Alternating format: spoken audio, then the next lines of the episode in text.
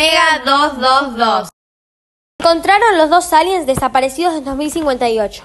Esa era la noticia que comunicaba el canal 52 cuando me desperté. Inmediatamente llamé a los Mega 222 para comunicarles lo ocurrido. Manuel llamó y llamó hasta que encontró la conexión. Ellos se encontraron en el cuartel y salieron a la búsqueda.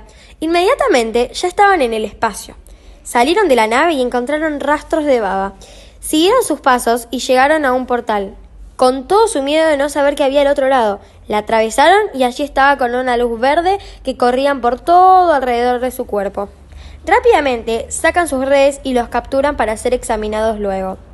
Llegaron a su laboratorio y los conectaron a distintos dispositivos.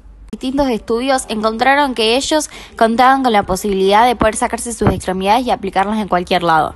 No solo eso, sino que también tenían una piel escamosa, ojos en la mano y poderes como clonarse. Era muy peligroso estar con ellos, ya que podían escapar muy fácilmente. Esa noche escaparon y se ocuparon de clonarse ellos mismos y acabar con el mundo. Los Mega 222 no estaban preparados para lo que se venía.